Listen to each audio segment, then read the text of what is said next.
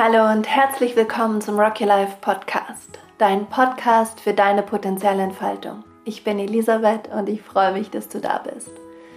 Heute teile ich ein ganz besonderes Interview mit einem ganz besonderen Menschen mit dir und zwar ein Interview mit Janne Robinson. Janne ist Künstlerin, Poetin, Autorin, ähm, Coach und Speakerin und hat das Leben von vielen, vielen tausenden Menschen schon berührt durch ihre sehr ehrliche und radikale und auch immer wieder verletzliche und mutige Art, Dinge zu benennen und auf den Punkt zu bringen. Ich selbst war in einem Coaching-Kurs von ihr, der sich an Unternehmerinnen gerichtet hat ähm, und habe einige Wochen in dieser Gruppe mit ihr ihre Art der Arbeit und ihre Art des Coachings für mich erfahren dürfen. Es war eine ganz wunderschöne, inspirierende, tiefgehende Reise und ich freue mich, dass ich heute ähm, ja, sie mit dir teilen kann und, und ihre Weisheit und ähm, ihre Poesie. Sie spricht über das neue Buch, das sie geschrieben hat, hat ähm, There are cobwebs on her vagina. ja, und sie liest in diesem Interview einige ihrer Gedichte vor. Wir sprechen darüber, was, was sie bedeuten, ähm, wann sie die geschrieben hat, mit welcher Absicht sie die geschrieben hat. Und sie teilt einfach ganz viel von, von sich und, und ihrer Kunst und ihrer Art, die Welt zu sehen. Also ich hoffe, du bist genauso inspiriert wie ich und genieß das Interview. Wenn du magst, hol dir das Buch. Wir verlinken ihre Seite und ihren Instagram-Account und ähm, ihr Buch natürlich wieder in den Show Notes. Da kannst du dann alles nochmal nachlesen und dir selber anschauen. Hab eine gute Zeit. Danke, dass du da bist. Kopf hoch, Herz offen und Rock'n'Roll. Deine Elisabeth. Und jetzt viel Spaß. So let me first welcome you, yes. right? Let me welcome you in I mean, I hope my English is okay. Let me welcome you in my podcast. I'm super mm-hmm. happy that you're here and that we will talk about your new book. you have it. Yeah, of course. Come on, I have it. It was out there like a day and I already ordered it. I was so happy because your first mm. book um, this is for the woman mm-hmm. um, was not on amazon at the beginning and i was like how can i get that here in europe please and this was really easy that was easy that's so simple mm-hmm. i'm so happy about it good good yeah. It, it, I'm, yeah, I chose to do it on Amazon because I want it to be distributed really easily. And yeah. Yeah. So that was, that was the choice there. Love seeing it printed out in the world. Yeah. Um, yeah, yeah. Well, thank you. Thanks for having me on and and also sharing your. Are you still technically on your resting time? Yeah, I am. thank you for bringing me into your resting time and i hope our conversation can give energy today like good conversations do yes yes mm-hmm. they sure do so just to um, to get people know you, um, you are you are an amazing woman. You are an artist. Um, you write beautiful poetry, very raw and very vulnerable and very strong. Um, you're also a coach, a facilitator, and, and all your life's work um, is about seeking the truth and living the truth and helping people to find their own truth within and be it. And you support so many, I don't know, thousands and thousands of people in this process of really getting to know who they are, who they are in this world, and what they uniquely can bring into this world to heal this world also. So all your work is also around healing. You say this world is sick and truth is your medicine. And it mm-hmm. deeply resonates with me. Like I get goosebumps when I just say these words. And um, yeah, we met two years ago, I think. Was it two years ago? Two or three years, yeah. Two or 3 mm-hmm. years ago. And I was in your women's, like a women's business pro- coaching program. And mm-hmm. it was so beautiful to to be held by you and um, to have the space to really dive deep also into the feminine aspects of leadership and having a business and creating in this world as a woman. And also in your book, it's a lot about um, femininity, about to be what does it mean to be a woman in this world today. And I can't wait to dive deep into all this like really beautiful and important topics with you today. So thanks a lot that you're here. Mm. You, your your energy and your voice is just love.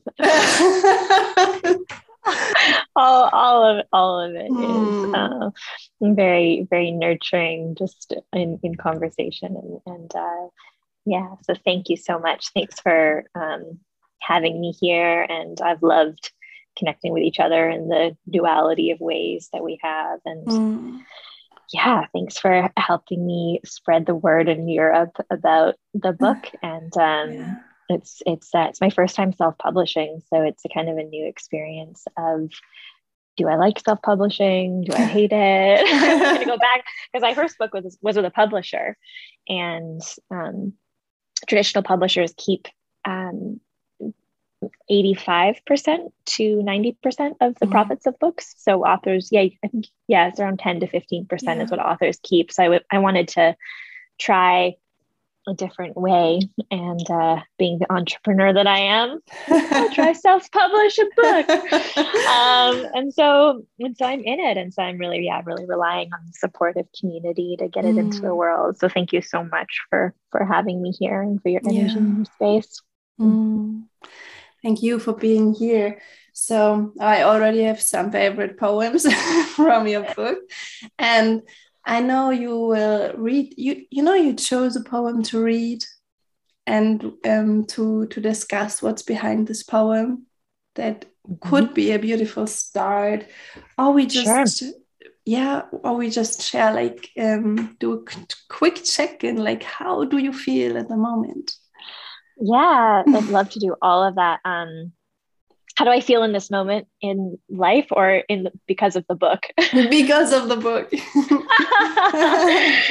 um, I feel wow, it's such an interesting space with this book because this book was actually ready for two years. Mm-hmm. Um, I finished this book right before COVID hit, and I shifted gears into being more of a coach space because the world was in crisis.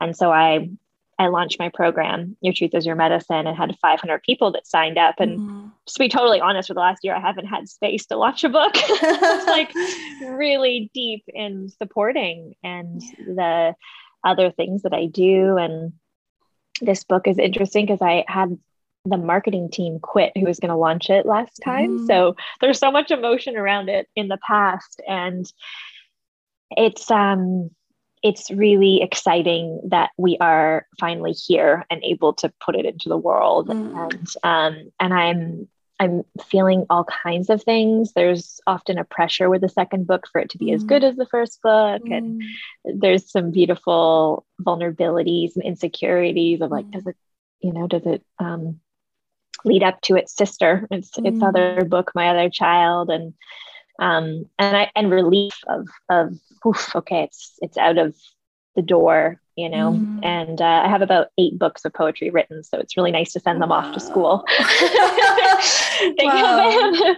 like sending a kid to school, like okay, go off into the world and scrape your knees and fall in love with a boy or a girl and um, make friends and you know experience experience things so releasing a, a book is like releasing a child for me mm. and, and, so it feels really good that it is out mm. there to be discovered and experienced and mm. explored and um, yeah feel feel at ease i feel relief um, and yeah and some total total excitement more more one of re- relief and just ease though than excited just because mm-hmm. it's uh i think the exciting moments are the physical when it gets into the physical world and then yeah. and then then my job is done you know mm. the other 50% of art is how the world once you publish a book and put it out there mm. the book belongs to the world and mm. people people are often I really believe that our 50% as artists is to create something. So when I write a poem or a book, I'm owning my 50%, which is to show up and write mm. something that I believe is honest and true. And mm. um, hopefully that moves me and is full of magic. And mm. the other 50%, once we put a book out or mm. publish something, post or whatever in a song, an album, mm. that 50% belongs to the world. Mm. And the weird thing about being an artist or a teacher or a leader is we are largely just seeing projections of how we see the world. Mm-hmm. So I'm often not even being seen, and my poems are experienced in totally different ways. Mm-hmm. And there has to be a surrendering of how art is understood, mm-hmm. the success of a book. Um, all of that is outside of my control. And so this mm-hmm. part of my job is such a surrendering. Mm. There's a lot of control and mm. figuring out. And then once it goes into the world, it's just a deep surrendering mm. of it will be mm-hmm. whatever whatever it is mm. it will be and and um yeah so mm. that's how i'm feeling wow what you um just just expressed is so true for like all of our creations like all of our relationships also like how we show up in this world how we share our gifts how we communicate that we that we are deeply responsible for our 50%, but not responsible for how, yeah, the outside mm-hmm. world perceives it.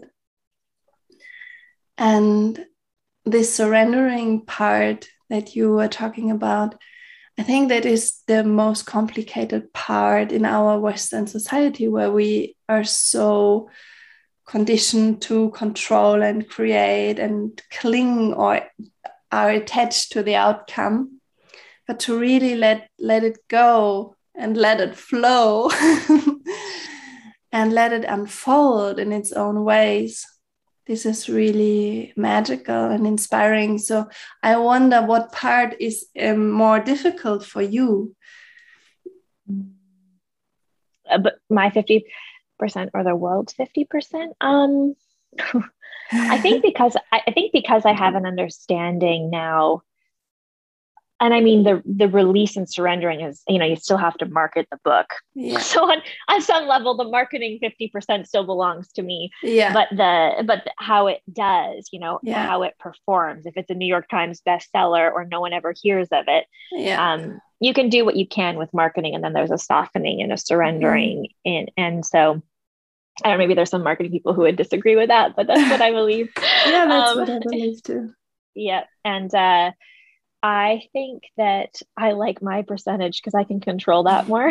you know, like what poem flows into what poem, or mm-hmm. um, the quality of paper, or mm-hmm. the color of the cover, or mm-hmm. um, what poems I choose. All of those little details belong to me. And so I, I mm. really enjoy really enjoy and then i i mean that's more so from like a control freak perspective but i think probably i think probably when it's out in the world there's a real beauty but that that beauty isn't about me anymore mm. you know i'll never know people can send me an email or a message sharing mm. but i mm. don't really know how things are being received once mm. they're out there someone could be crying or hating my book and I won't know. And it, so, so, um, so yeah, I think I love all of it. I love the parts that don't belong to me and um, I love the parts that do.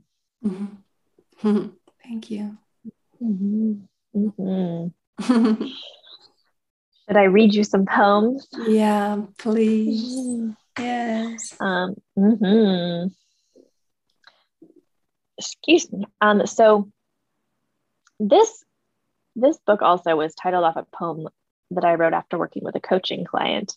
Mm-hmm. Um, and I loved a lot of beat poets titled their books, not a lot of beat poets, Charles Bukowski titled his books off of the names of poems that he had. And I really liked that. So that's something that I've done. Um, I play with shock value, obviously, um, and uh, choose names. I feel like a, book titles are um, somewhat marketing, and and it's about what grabs you. There's a book I have called "Tell the Wolves I'm Home."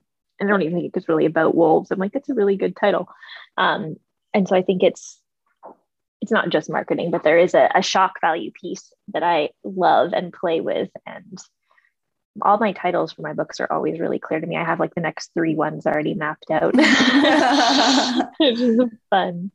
Um, let me find. Mm, let me find. Let's start off with a soft one. Mm. Um, this one is called "I Am Not Gas Station Coffee." Mm. I am not gas station coffee.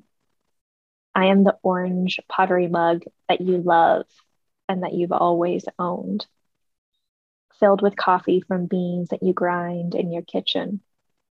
Your kitchen that sees the morning light just right. The one that understands what your footsteps say as though they are speaking to the walls of how you slept. I am flesh and bones sown from the ancient groves of these forests. I ran here in the darkness while you were still asleep. I am composed of spider webs that hold the gray of rain. I am dew glistening on vibrant green. I am silver skies and raindrops that meet the white of the ocean below. I don't identify with what you identify me with. I am spirit, spirit that runs and plays, laughing through fields at dusk, running her hands through the sweetness of wheat and purple of lavender. I encompass the heavens inside my chest, the dripping redness of sap that you couldn't shake if you tried. I have the legs of mountains and the call of an eagle's cry. I roamed this earth before you began, and I birthed you and everything that you are. Do not come to lap water at my feet if you do not intend to build a home inside the walls of my heart.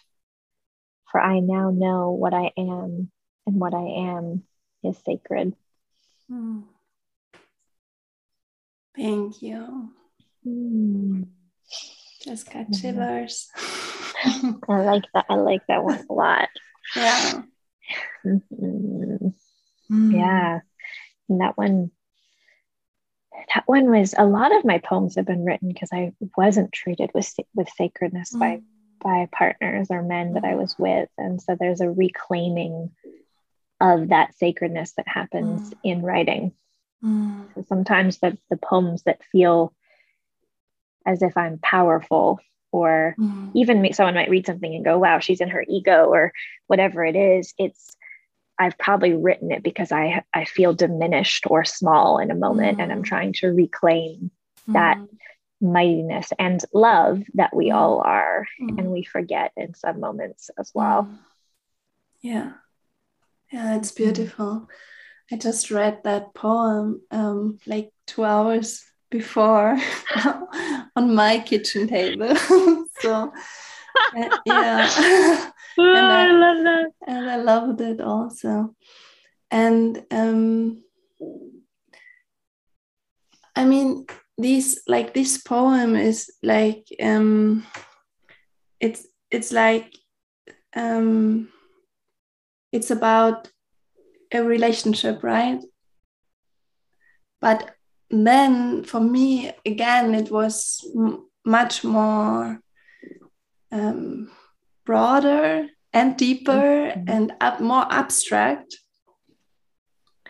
and it was more about reclaiming this i would say also this female energy that we are not mm-hmm. small we are not victims we don't have to be lovely and cute and nice all the time and play a role which we do a lot of times. mm-hmm. But to really claim this um, interconnectedness, I, th- I thought this poem was a lot about being interconnected with like the whole world with this magical life.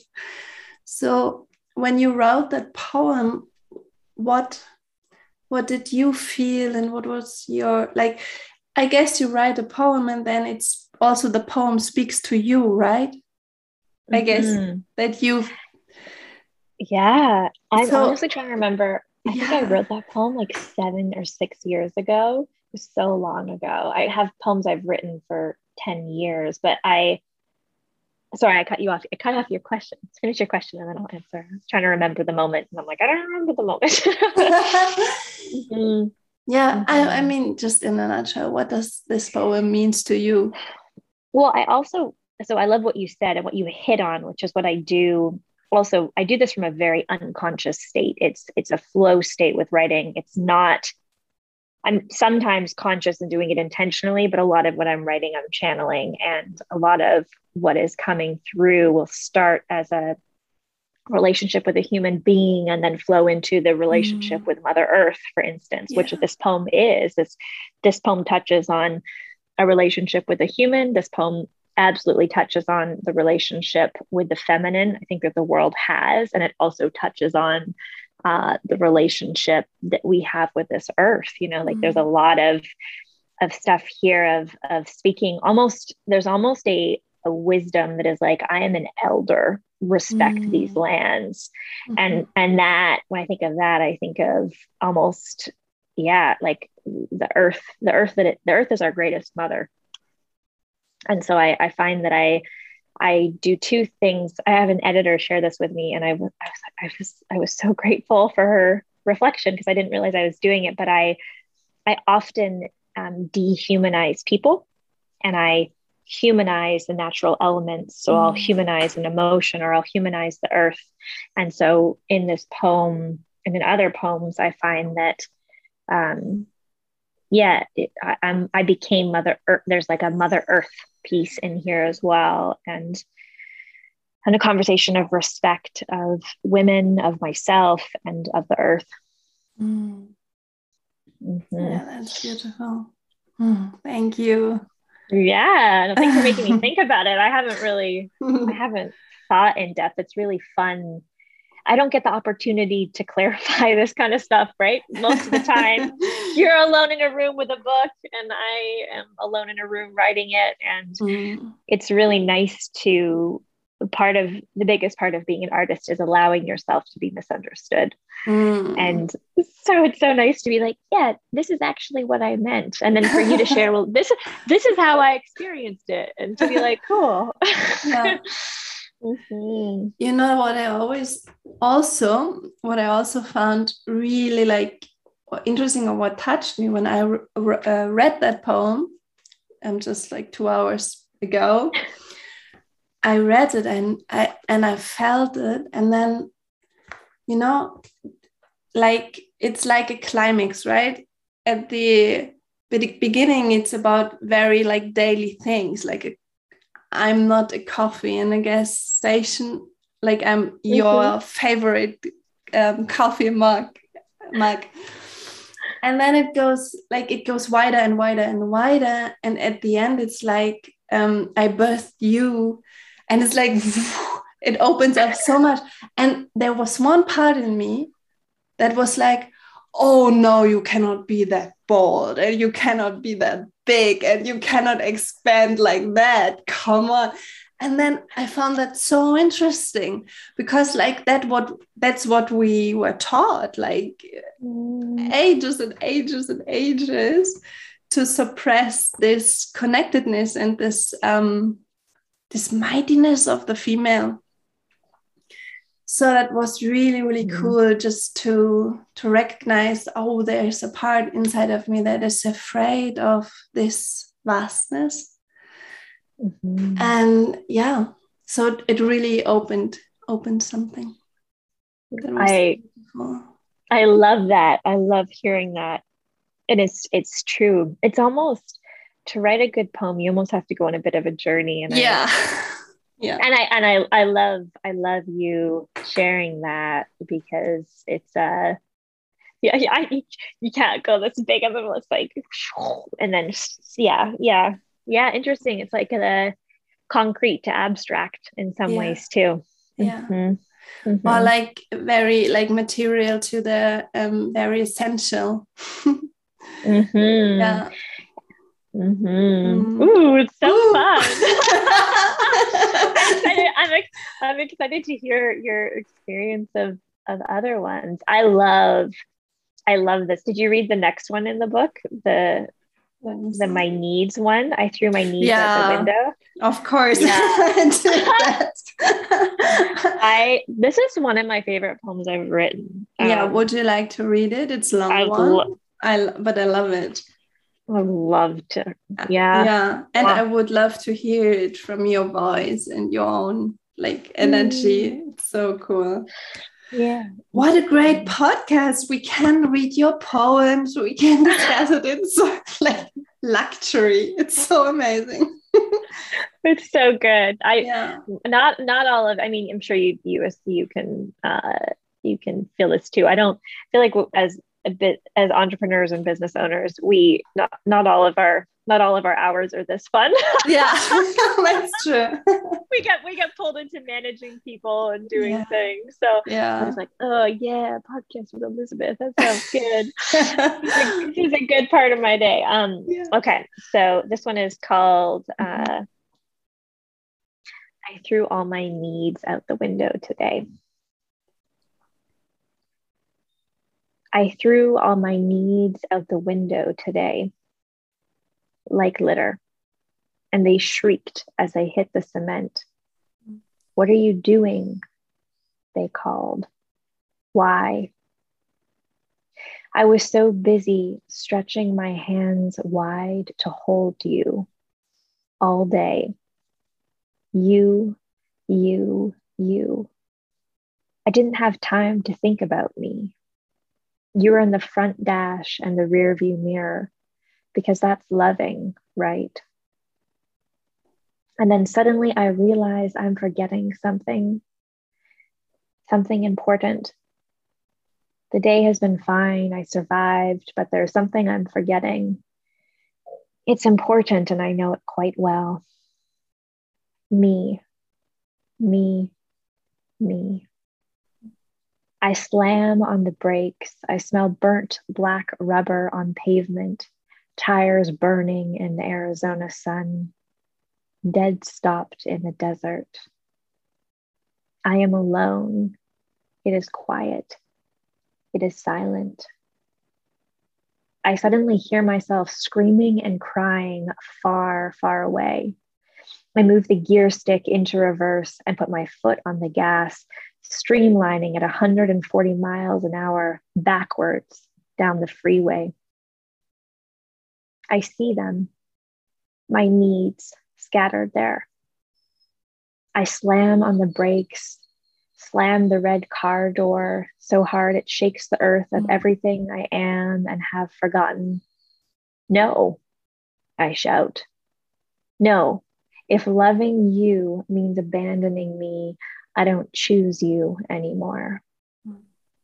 I pick up each one of my needs off the highway, apologizing to them softly, holding their bruises, holding their faces to the sun. They do not forgive me or trust me. They are in shock. Who says you won't just toss us to the road for the next guy who shows up? Why should we believe that you finally know you better? I look at them, fear and distrust in their eyes, guarded.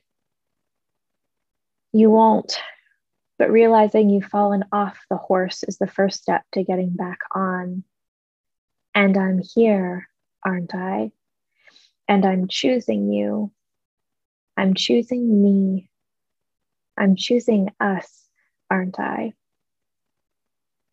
They soften and hopefully, I'll get so good at knowing my needs that the men who ask me to abandon them won't even show their face at my door. that I won't need to choose my needs or their needs because without it being said, they will be met. We will all be met. They nod and they soften into my hands. Thank you, they say. I take three large strides to my car, close the door, and get in. Turn the radio on to some blues tune by someone with a voice hoarse like honey, mm-hmm. and we go. Mm. Mm. Yeah. A whole adventure. Thank you. Mm. Mm. Yeah. yeah.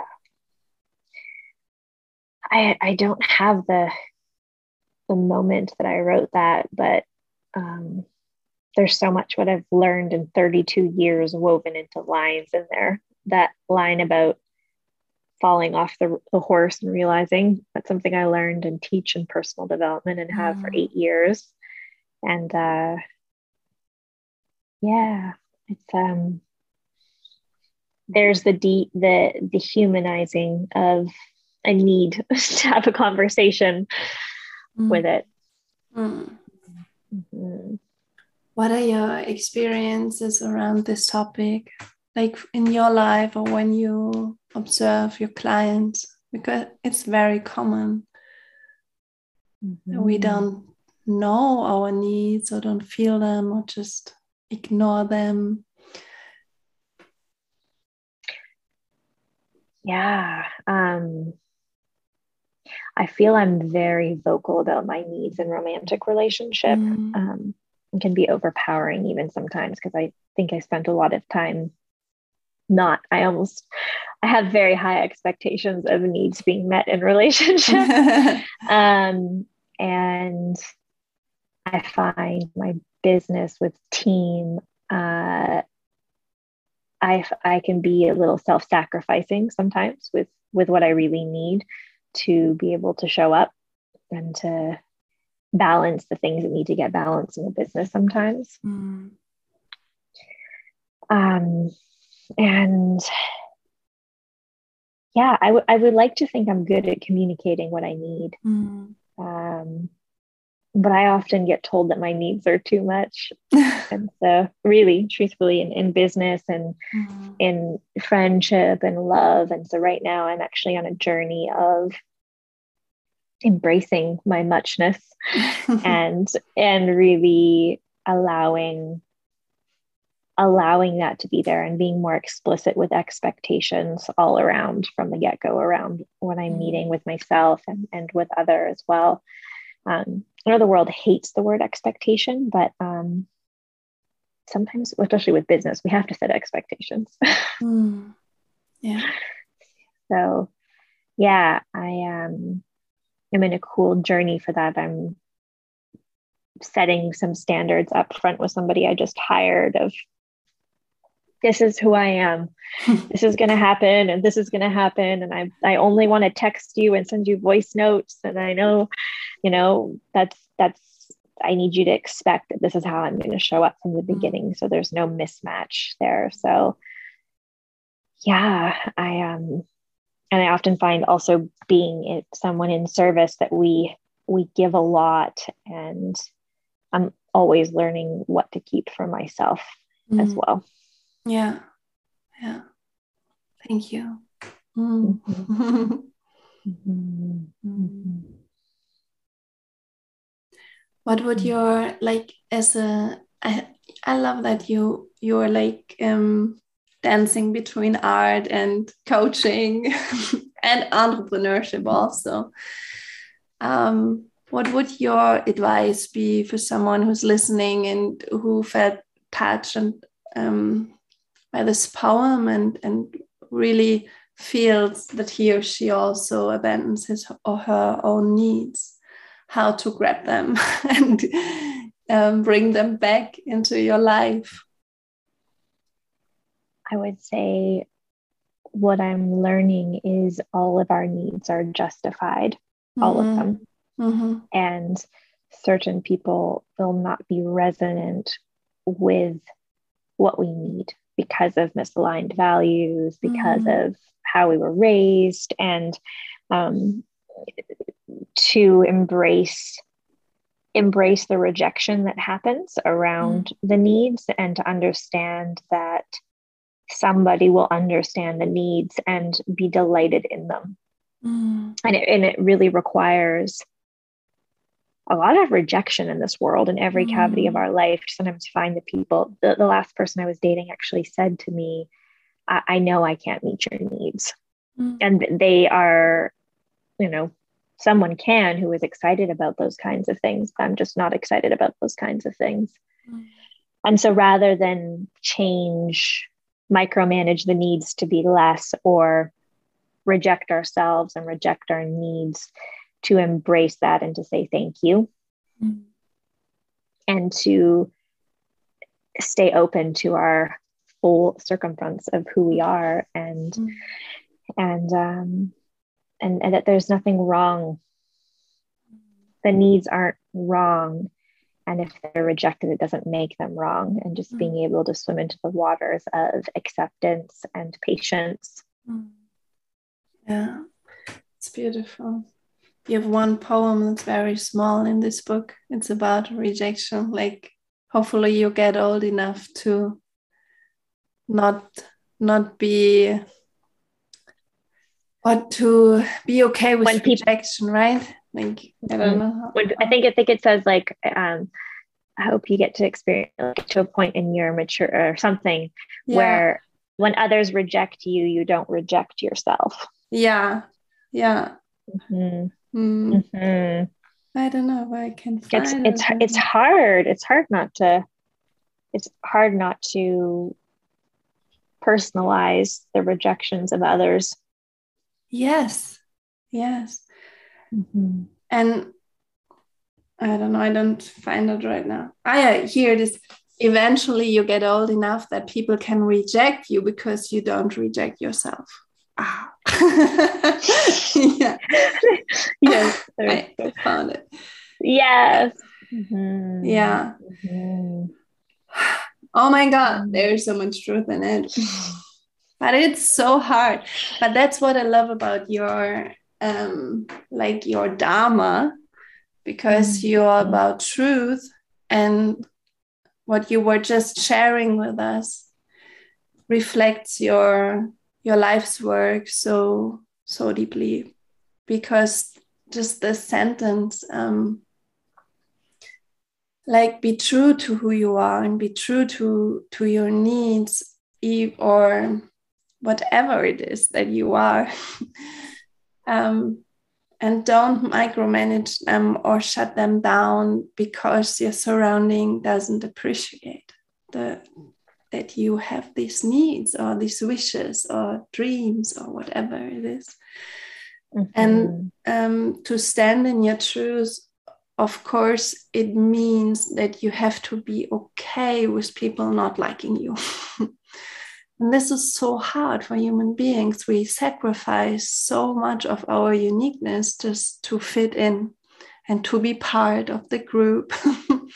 Mm-hmm. And so much of our unique and creative potential just goes missing mm-hmm. because we do that.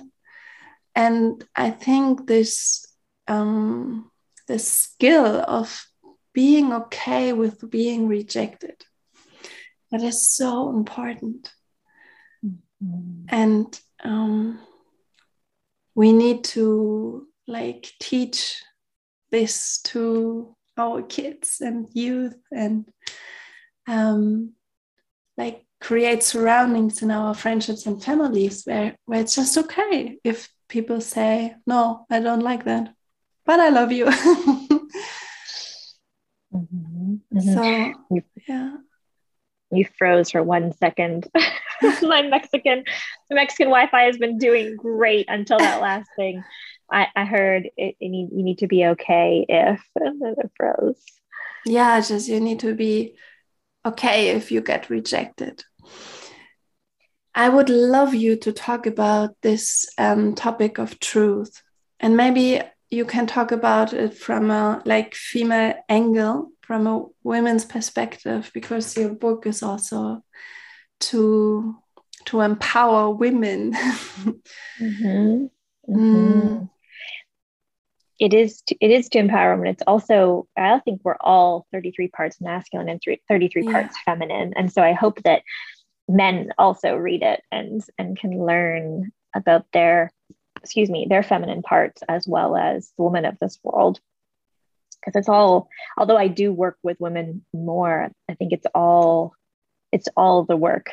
So yeah. Um in the context of i don't know if he fully answered asked your questions i apologize you're saying about truth about truth yeah yeah uh, because that's your like your life's work is about um finding truths, living the truths, helping people to discover their own truth. And I thought, um, just your what you what you were sharing right now about just being okay with being rejected. That just reminded me so much about this truth, your your your truth work, because um yeah when you when you start getting very true to yourself some people might not like it and mm-hmm.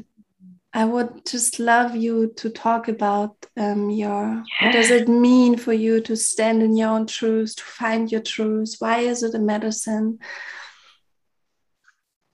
you know it's so wild as i'm sitting here just thinking about how afraid we are of rejection. And I, I talk about this over and over and over mm-hmm. again. I'm just feeling into it. And um, I have a friend, Rotana, she's a singer, and she has a, a line that said, Art made from truth is prayer. Mm. and so I, I am I identify more as an artist than a coach. People have have come to me um, from my writing and I've, I've i am in that space but I, I do identify firstly with being an artist and um, it it didn't make sense to write art and writing that wasn't truth and that wasn't prayer and that wasn't real. And when i hit the vein of writing things that were truly honest which was a post i wrote or an article i wrote on my experience with an, an abortion mm the vein of how I felt writing that and what came back from that was so much stronger than anything I'd written in years. Mm. And I really felt the importance of it. And I also had this flood of people reaching out to connect with me that were women around their own abortions and their own experience, and, and also men who'd been with women who had abortions. And and I was like, fuck, this is what we want. And um, not everyone. As I say that, I'm like, yeah, there's a lot of people who don't want to read an article about abortion and talk about abortion. I'll just retract that. But I, I think a lot of us are feeling lonely and alone because we live in worlds where we don't have real conversations and we don't really know who we are. And we often have this like herd conformity happening with fitting into the American dream or whatever it is to follow the A to Z steps because we want to have community and unity and to belong. And there's something I, I think as much as we want truth, we weren't we don't live in a world that always wants or appreciates it. Mm. And it's this weird duality of um, for me of I fluctuate being told I'm too much because of my truth and deeply, you know, people crying and appreciating and celebrating.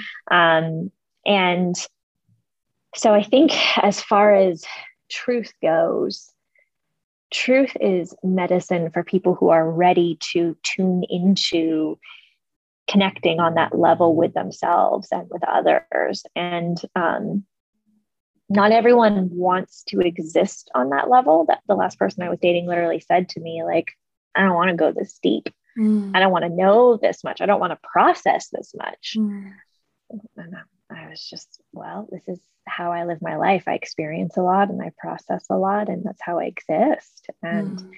and so I think that it's so wild that we we're not who we are and therefore we blend in with other people who we probably don't actually have resonance with because we're not being all of who we are so they're on that same vibration and resonance of not who we are-ness and then we start to be who we are and all of a sudden they're like it's like a magnet being like well, well oh i'm not connecting with this because you've changed your frequency and i like to dumb it down into music it's like you used to like avril lavigne and now you like I don't know, classical music. Mm-hmm. And people are going to be like, what? and of course, as they should, as you know, someone who hates tomatoes who suddenly is eating tomatoes is going, I don't, I don't know about this. Um, in a simple, in a really simple way, it's a, a big change energetically. Mm. And so, you know, what's wild though is we're so I think we're afraid of rejection because we truly make it personal. I was mm-hmm. rejected twice this week and I went into deep emotional mm-hmm. spins mm-hmm. of, of hurt and mm-hmm. and it's so silly because I, I believe this world is resonance and non-resonance. And so we're all energy, we're all attracting or deflecting from one another. And you couldn't possibly attract everyone in this world because you'd be so overwhelmed and it would it would be it would it would be strange and so we have deflections that happen um, constantly and and we judge them and we feel hurt by them and mm-hmm. we make it very personal rather than well i used to like avril lavigne and now i like classical music and so of course the people around me are going to change a bit and i'm going to change a bit and um, or if you didn't like tomatoes, now you like tomatoes, like shit, you can cook so many more things and you're going to learn about that. and, and so it's, it's interesting that we, that we take it so personally mm-hmm. and that we aren't able to almost thank it and just go, mm-hmm. What a gift. Thank you for releasing some of my energy to connect with somebody who has more resonance with this version of who I am. Mm-hmm. mm-hmm. Yeah. Yeah. Mm-hmm. And so just embracing mm-hmm. every rejection, every rejection should be a thank you. Thank you. Mm-hmm. Thank you. Thank you. Thank you. Thank you. Thank you mm-hmm. for releasing me back into the ocean of whether it is work or love or friendship. Mm-hmm. Thank you for releasing me back into the ocean to find someone to swim with who is more um, in alignment with with who I am. Mm and and really doing our, our best even if someone is really cruel with their words mm. to go to, i was in a yoga class. Okay this is a weird random example. I was in a yoga class this morning. I'm in tulum. It's beautiful. There's no reason to be unhappy. I mean that's not true. You can be unhappy wherever you are in the world i guess. And um there was uh, a bunch of women and some men setting up their mats. And um, this one this one woman went up to this other woman and said, "Oh, my sister's actually in the bathroom. That's her mat. She brought it from home." And the woman was like, "Oh my gosh, I'm so sorry. I thought that people had laid mats out because some yoga studios do that." Mm-hmm. And so she got up and was kind of confused. And I don't know if she it was eight o'clock in the morning. She might have just woke up, and this girl came back from the bathroom and made this huge deal about it this mm-hmm. massive fit and was like, Well, you've taken my space and blah, blah, blah. and she was so rude. And I was just like, Yo. And that woman could take it personally and be like, I'm so stupid. I don't pay attention. I'm, you know, go into the dialogue of what that rejection means. Meanwhile, it's like this woman's rudeness or her energy, how she showed up, like that's her world. It has nothing to do with this other woman. Mm. And so when there's clashing or rejection or any of that. It's also just it's someone else's stuff a lot of the time, or just who mm. they are and what they believe being mm. different. Yeah, it was it was wild, and I I could not take it personally because it wasn't me. But I was like, I wonder if it was me, how I would have reacted. mm-hmm. Yeah, you know, you know, mm-hmm. how I would have in- interpersonalized it. Mm-hmm. Yes. Mm. Yeah, and then it's like what comes up inside of me is like um, when rejects rejections trigger us, then it's a call again to to look what we did not love in ourselves. Mm. Right? Yeah. Yeah. It's beautiful. Mm. Because often it isn't just the rejection, it's true. The emotion Mm. is because there's a trigger Mm. beyond the rejection. Yeah. Yes. Because I remember when I had this TEDx talk, I was so nervous and anxious to get a bad comment or something. Mhm, mhm. And then they released that YouTube video. and like the front picture of this video is absolutely ridiculous. I look so stupid on this. and I, you know, I looked at this video, I was like, oh no, oh, I look so stupid. and then um, they cut out some of my like uh, sentences that were like not right. and I read the comments. I read the comments under this video, and there was one man. He he just um, uh, wrote under this video. Why why was she even invited to No. talk there? Yeah. No. like she has nothing to say, and she is like really was like yeah. And then I read it and I was like, okay, breathe. then I was like, yeah, actually, I'm truly afraid that I'm like too soft and too tender. And I'm a businesswoman and a coach. And also, I'm so soft and so tender and so poetic. And I was so afraid that someone would find me like this strange female with nothing to say and just ugh. and this this is then like my 50% of this of the deal yeah to really look look there and and see oh that is a trait of myself that i did not ex- accept yet Mm. so then i accepted Did you it. feel like did you feel like you I, I don't think the talk wasn't in English, right? I think I went to go. Yeah. Yes. So did you feel like you had something important to say in the talk?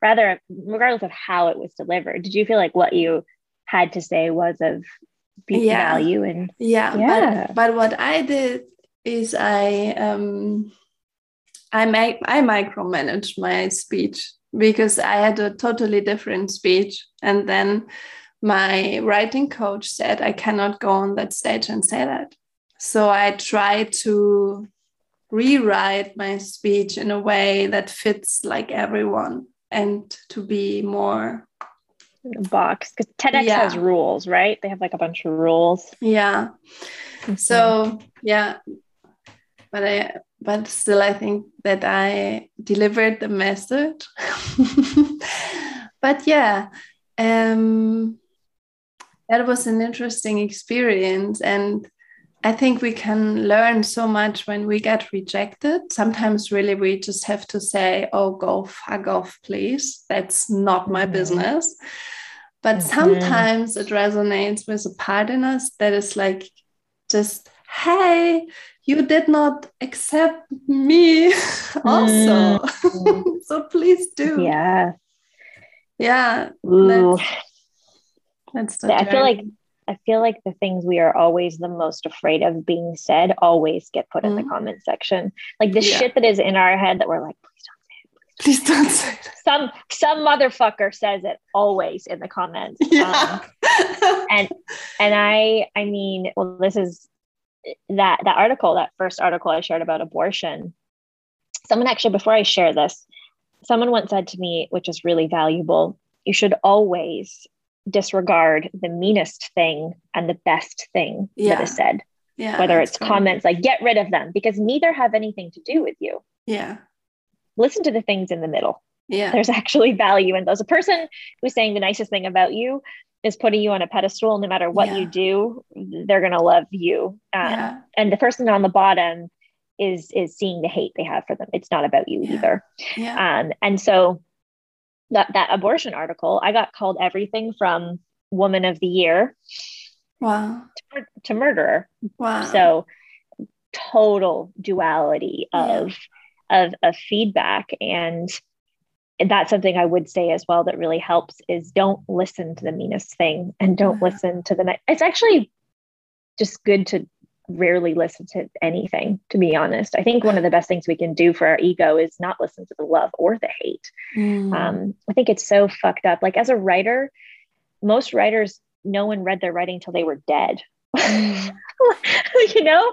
Like they like a lot of people we used to we before social media and the world we were living in. We would live in cabins and write things and create them. And people wouldn't sometimes read it till we were dead and they would there wasn't an instagram can you imagine mm. if charles bukowski or jack kerouac had instagram um, and so it's such a fucked up thing that we mm-hmm. have to experience reactions i don't think it's good for us i don't think it's good to experience the love and i don't think it's good to experience the hate i don't think it's good to experience the popularity or the dispopularity i think mm. it impacts what we create mm. and I'm super turned off by social media right now. And, and mm. also my mm. business is so dependent on it. So mm. I'm, I'm looking at, I'm looking at different ways of, you know, as an artist needing to disconnect from that space of just, mm. just fuck, you know, creating art that isn't a caption.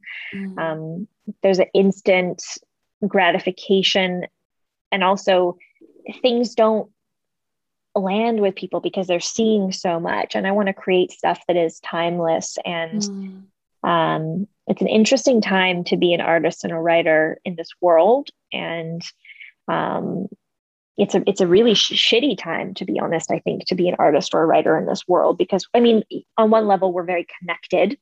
We have the ability to touch and reach so many people but we're also being asked to create fast sloppy content that's more like a one night stand than a marriage. Mm.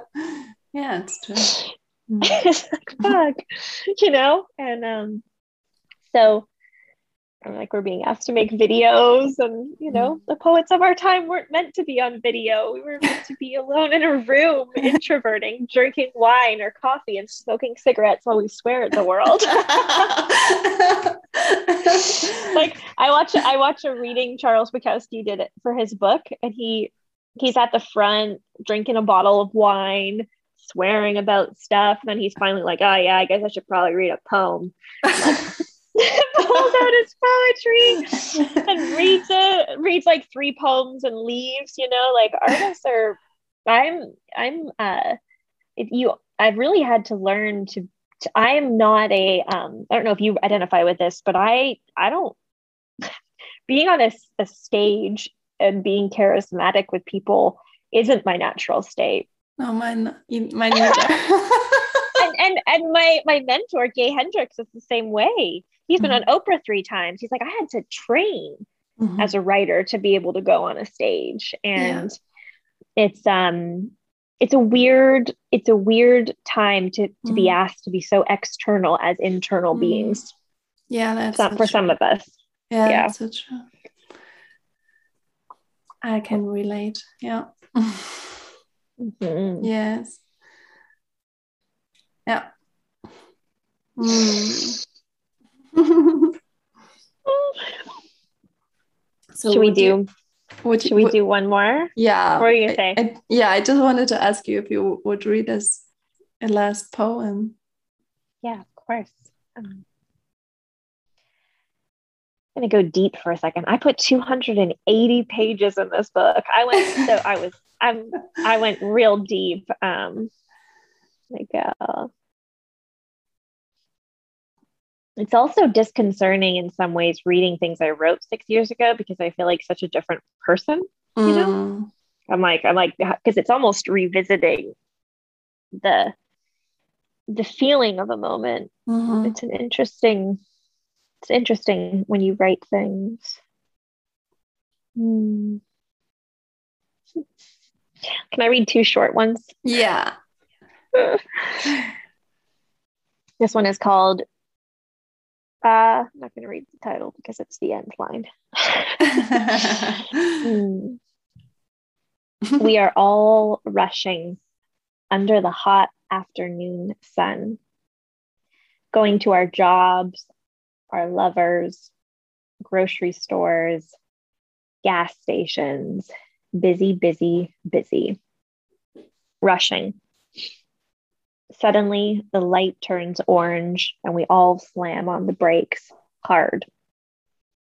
A small woman, hunched over in her 80s, takes the crosswalk slowly, taking up the space, pausing us humans, our busy lives.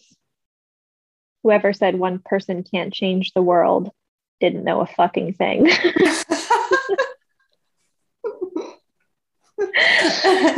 you know what? This is my favorite poem. Read that one yet? Really? I have this. Look, you see? yeah, yeah, yeah. I'm really doing an Elizabeth reading. Yeah, that's amazing. mm. I love this. I love this so much because, yes, whoever said one person can change the world didn't know a fucking thing. And that's what what I love on how you view the world. Like we can see through your eyes, right? When we read your poems. Mm like you can you can go into this perspective oh this annoying old lady stops me here and i cannot get past her.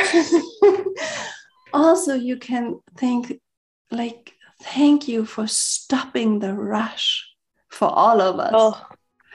this is so amazing. I love this Totally. I was just walking with a, with a guy today from New York, and he just moved here to Tulum, which is a small jungle town. And he was saying that you know New Yorkers are basically like cracked out on cocaine most of the time, like they're all vibrating all the time. and he said it's been so hard to integrate into this like slow. You know, the guy bagging the groceries here is like this. Where in New York, it's like yeah. yeah. and uh, the gifts, you know, of the gifts of the different cases. And, and yeah, so I, I like I like finding metaphors like that that are little. Uh, let me read. Let me do one more little. I think we're almost at time. Yeah. Um. Hmm. okay. One's here.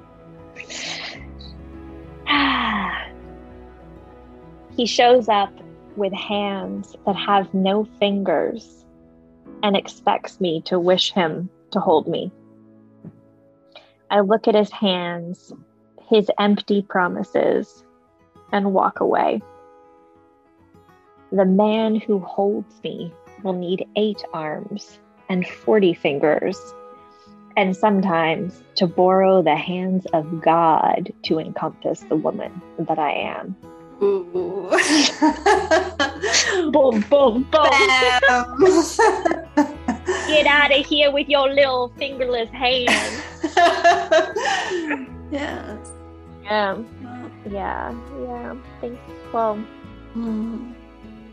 thanks for having me on and appreciating. And I love the way, I love hearing how you process the things. It's, it's really I've really enjoyed this. I really enjoy hearing your thoughts. I also love that I chose I chose the Elizabeth poems out of the book. yes, thank you. Yeah, it's always very beautiful and enlightening to meet you. Thank you so much for being here and for sharing your truth and for being very bold and just love that about you. Yeah, so really empowering and inspiring. Thank you. Thank you. Your, your soft your softness is boldness as well, mm. and uh, it is. And uh, I I love I love the. I think that's something we all have to learn. Mm.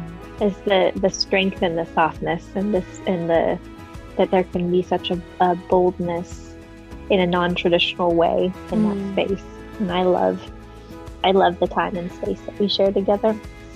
Thank you. Yeah. Yeah. Thank you so much for having me. Thank you for being yeah. here.